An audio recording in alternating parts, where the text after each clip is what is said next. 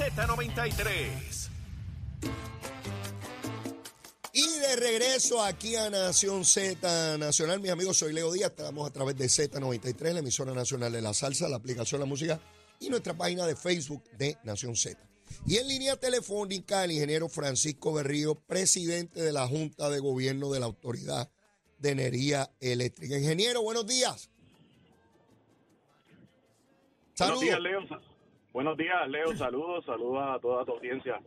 Muchas felicidades. Igual, igual, igual para ti. Francisco, te llamo porque vi información el fin de semana sobre estas fincas para generar eh, energía, las fincas solares o de energía solar, como le llaman.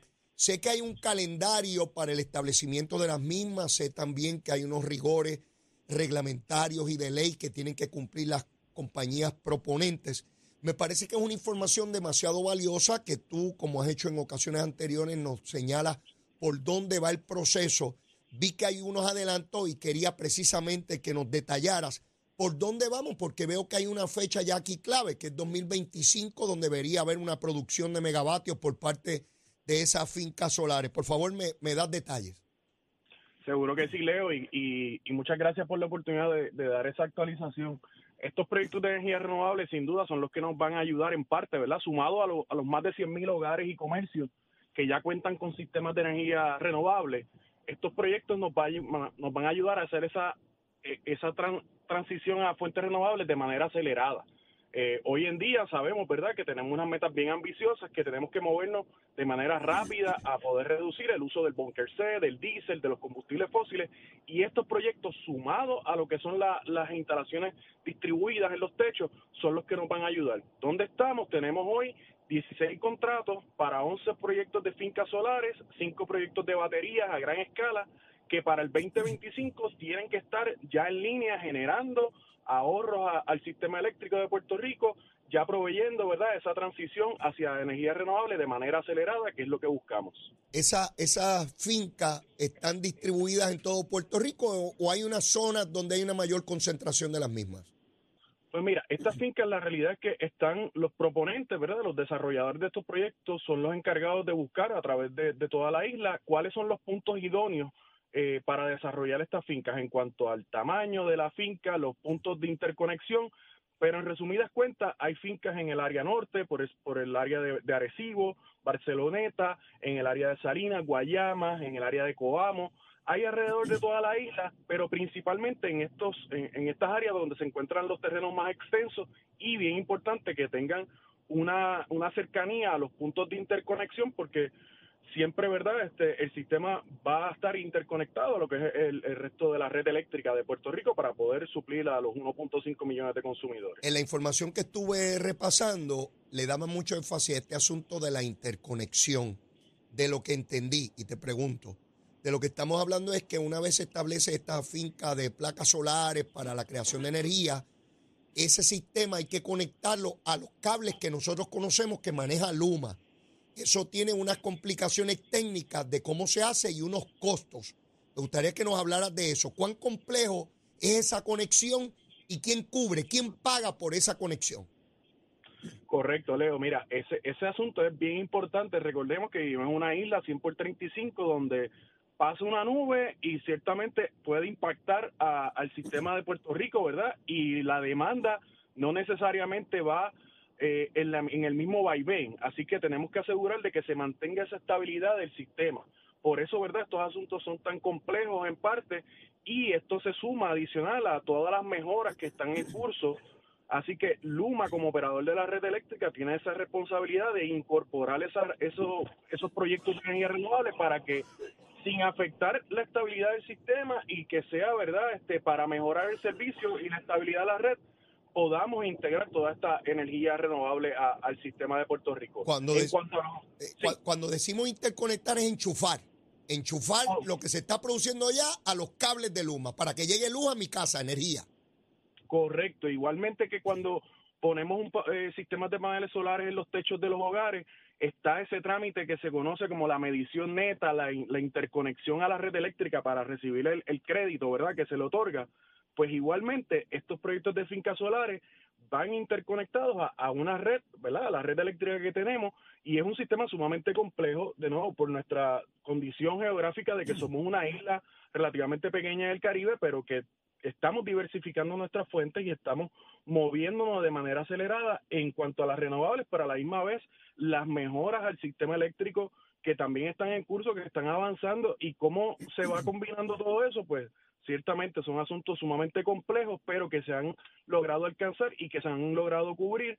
Ya todo, ya todos esos asuntos están encaminados y ciertamente para el 2025 esos 16 eh, proyectos ya estamos en posición de que van a estar en línea. Los desarrolladores ya están en las distintas etapas de permiso, compra de materiales, estamos asistiéndoles en todos esos trámites y ahora pues vamos a ver de cara al próximo año varios de estos proyectos iniciando, ¿verdad? Este, y ya tan reciente como el mes pasado estuvimos con el gobernador en la finca más grande que, que, se, que se inauguró recientemente en el municipio de Salinas. Esa es la primera, ¿verdad?, de, esta nueva generación de, proyectos de energía renovable. Y, esa, y esa donde estuviste con el gobernador debería estar produciendo energía y conectar al sistema, si no entendí mal, para septiembre del 2025 o antes. No, esa va a estar eh, para el próximo año ya en servicio. Es, la, proyección que hay. Ese proyecto particularmente es un proyecto previo a lo que fue el tranche número uno, previo a lo que son, a lo que fue este RFP, ¿verdad? De, de estas contrataciones de los 16 proyectos que estamos hablando, pero sí marca ese ese avance de nuevo, ¿verdad? Que no veíamos desde el 2012 en cuanto a contratos de energía renovable a gran escala, avanzando y ayudando a, nuestro sistema eléctrico. En, cuanto al avance, quisiera que repasáramos eso, porque veo distintas iniciativas que por lo menos yo no esperaba tan tanto a la misma vez. Por ejemplo, estamos hablando ahora de las fincas de energía de, de placas solares, ¿no? Estas grandes fincas con estos montones de placas pero por otra parte está el ciudadano privado que compra su sistema de placas para su casa, que si no recuerdo mal, estábamos ya en más de 80 mil hogares que tenían este tipo de, de, sistema. Pero también el gobierno federal ha asignado dinero para personas con bajos recursos económicos que, que vi en el periódico que hay un plazo de cinco años para también ubicar a esos hogares eh, con, con placas solares. Estamos hablando aquí que en un periodo muy breve de tiempo, una enorme cantidad de, casas o instalaciones, va a tener su propio sistema eh, eh, para, energía y entonces la utilización de la energía que produce eh, genera. ¿Cómo va a comparar? Cuando uno entiende que debemos estar cerca de una tercera parte o quizás más de lo que, de lo que necesitamos producido por placas solares? Pues mira, hoy en día, ¿verdad? Este, dando una actualización, tenemos ya más de 100.000 hogares y negocios con sistemas renovables en los techos que están interconectados.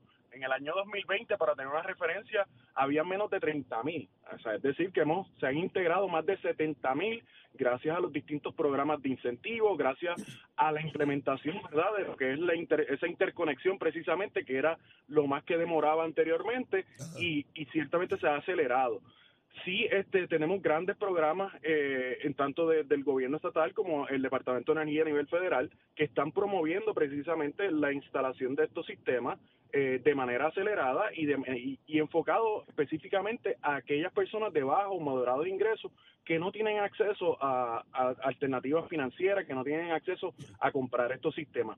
Pero es bien importante que, que, todo Puerto Rico entienda que estos asuntos los estamos mirando y el negociado de energía, por ejemplo, tiene la responsabilidad de junto con los operadores ir trabajando la transición para ir decomisando eh, las plantas viejas que tenemos que hoy en día eh, opera lo, que genera. ¿Cuándo, Francisco, cuándo veríamos un aproximado la primera de estas plantas que es decomisada, en otras palabras, que la apagamos y se acabó. O, o, no necesariamente las apagamos, sino que las convertimos a, plantas que trabajan con gas. Pues mira, ya para el próximo año eh, se van a estar iniciando unos planes que ha presentado Genera para ir decomisando primeramente esas unidades que no, no están en uso ya hace algún tiempo. Y esas son las primeras que vamos a ir, que se van a ir removiendo del, del sistema para poder abrir paso aprovechar esa, esa infraestructura eléctrica y poder instalar, por ejemplo, los sistemas de batería que ha mencionado y que ha, y que ha trascendido públicamente como una iniciativa de, del equipo de Genera.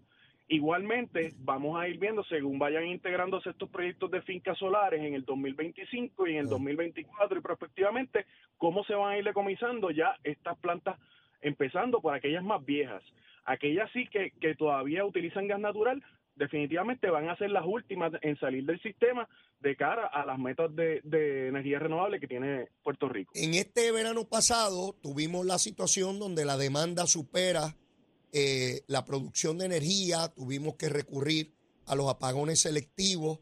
Eh, eso puede ocurrir en cualquier verano, ¿verdad? Tenemos unos generadores portátiles que FEMA nos prestó. Vi una carta del legislador federal, representante federal Richie Torres, pidiéndole a FEMA que, permanezcan estos generadores por más tiempo, ¿verdad? Para suplir esa, esa deficiencia eh, en energía. ¿Hay algo con relación a eso nuevo o seguimos sujetos a que estos generadores finalmente FEMA se los lleve? Mira, estos generadores estamos trabajando con, el equipo de FEMA y con todo el ente federal para asegurarnos de que permanezcan, ¿verdad? Al menos eh, hasta el próximo, hasta finales del próximo año, para asegurarnos que mientras se van haciendo todos estos trabajos de eh, la integración de proyectos de renovables y mientras vamos reparando algunas de las unidades que están pendientes y verdad que están ya en, reparaciones, esos generadores permanezcan en Puerto Rico. Eh, en este momento pues estamos bien cerca trabajando con el equipo de FEMA buscando alternativas para extender ese, esa generación temporera.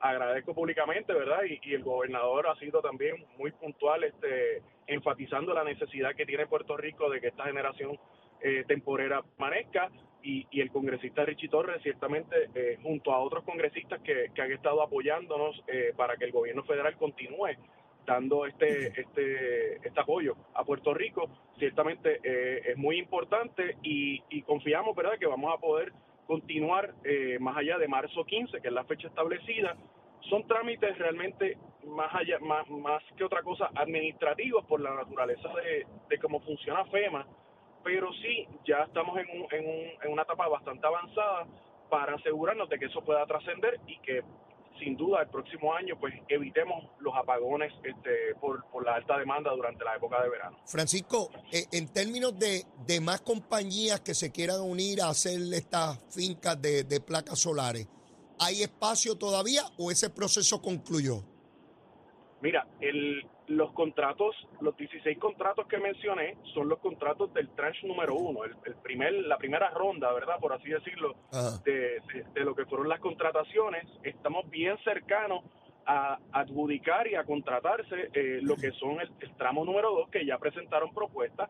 Igualmente el tramo número tres, pero sí, ya el próximo año habrá un tramo número cuatro eh, y probablemente hay un tramo 5 y hasta un tramo 6, dependiendo cómo se vayan ejecutando esos contratos y el resultado de los procesos, pero sí todavía hay, hay oportunidad para que las compañías estén bien interesadas. Cuando me hablas de cuando me hablas de tramos, ¿verdad? Este ¿Hay unas especificaciones o requerimientos distintos de unos a otros o es básicamente lo mismo, la apertura de propuestas?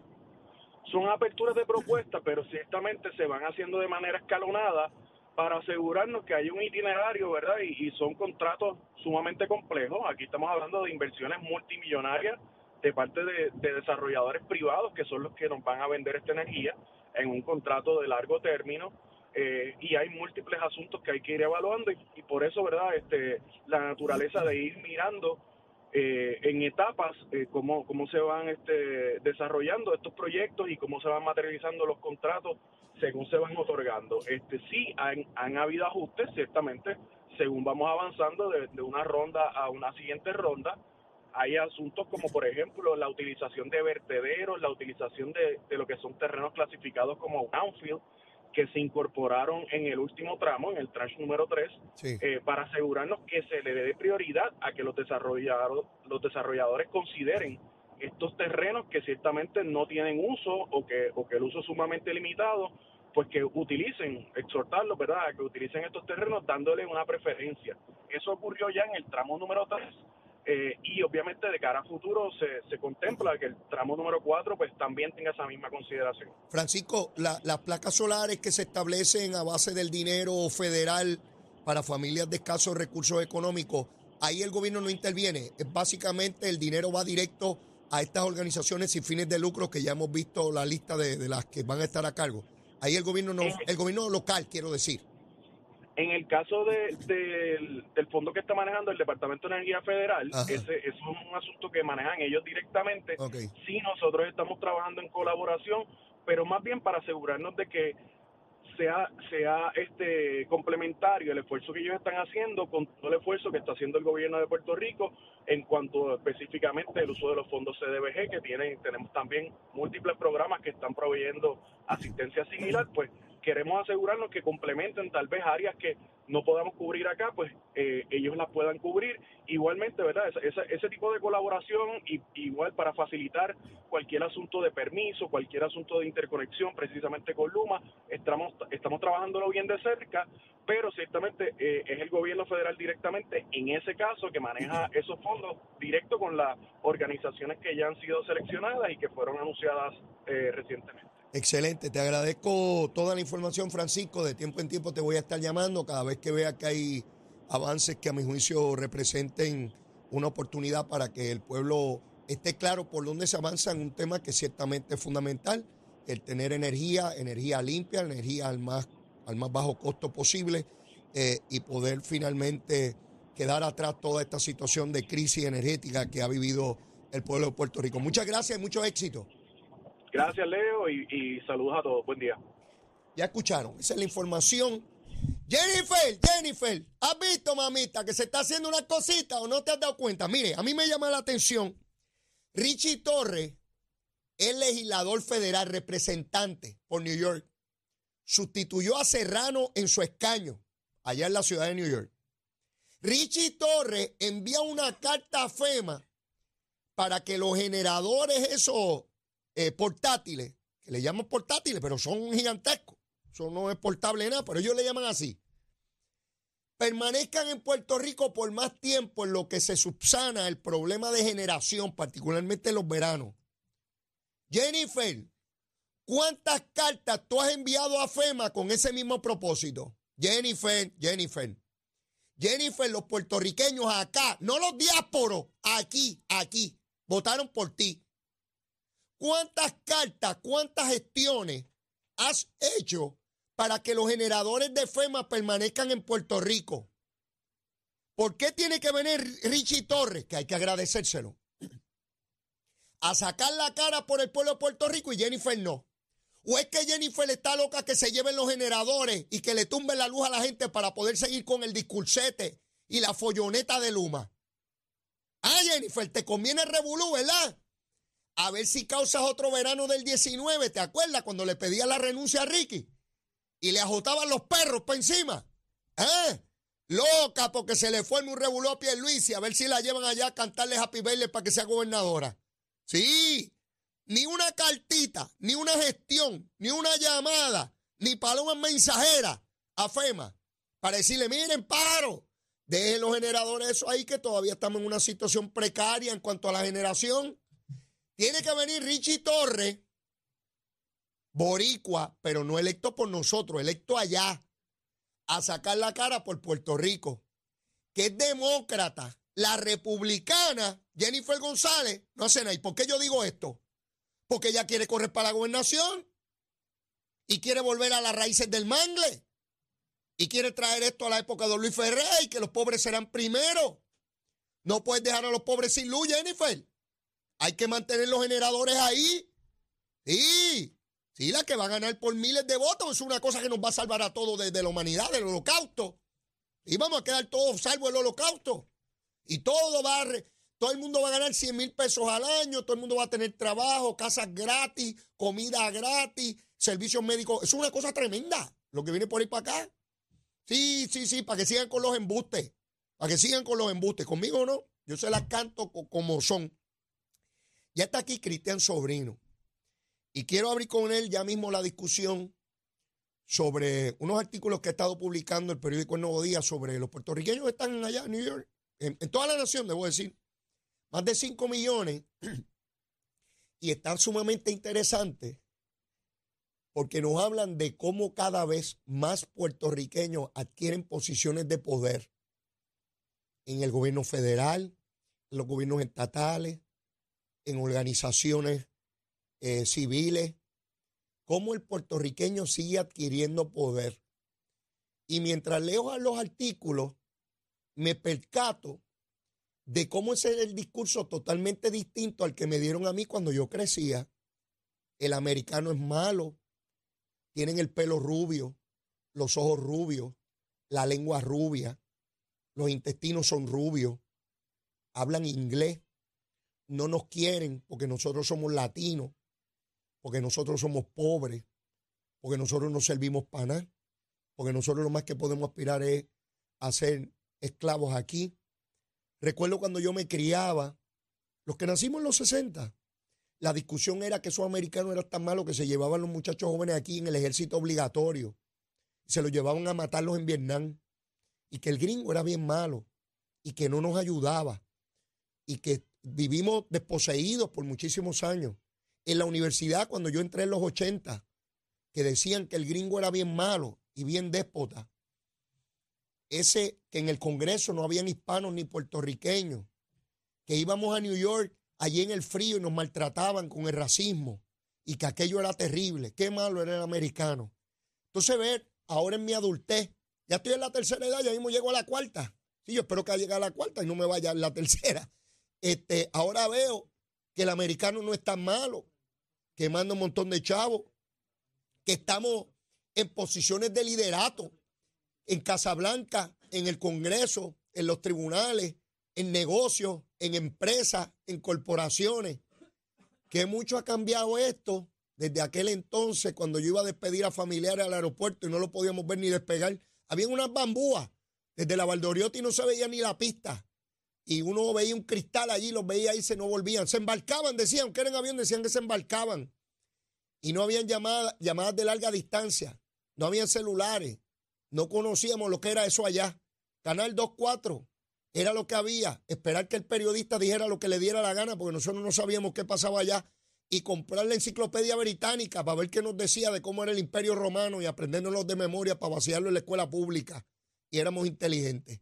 ¿Qué mucho ha cambiado esto? Ah? Yo quiero discutirlo con uno que es una generación distinta. Cristian Sobrino llegó después que yo. Llegó después que yo. Fatidia más que yo, pero llegó después que yo. Lo vamos a discutir ahora, cuando regresemos de la pausa. ¿Dónde? En Z93. Llévatela, chamo.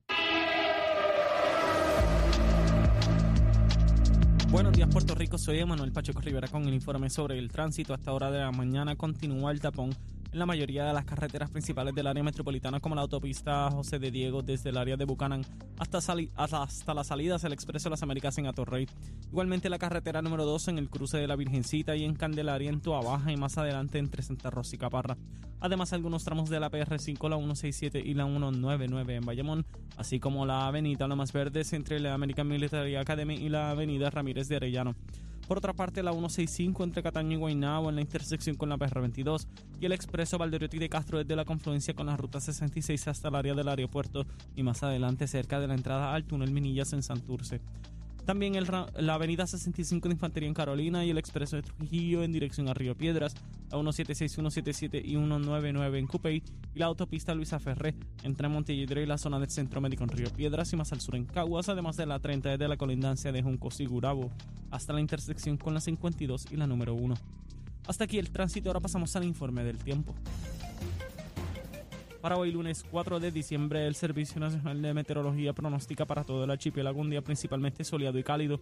Además, en la mañana se esperan algunos chubascos en el este y en la tarde, debo decir, los vientos se mantienen generalmente hoy del noreste de 4 a 12 millas por hora, con ráfagas de sobre 16 millas por hora, y las temperaturas máximas estarán en los altos 70 grados en las zonas montañosas y los medios altos 80 grados en las zonas urbanas y costeras, con la temperatura alcanzando los 90 grados en la región oeste.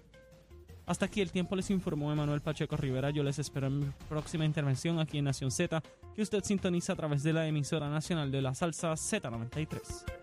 Hablándole claro al pueblo. Nación Z Nacional, soy Leo Díaz. Buenos días a todos. Leo Díaz, en Nación Z Nacional, por la Z.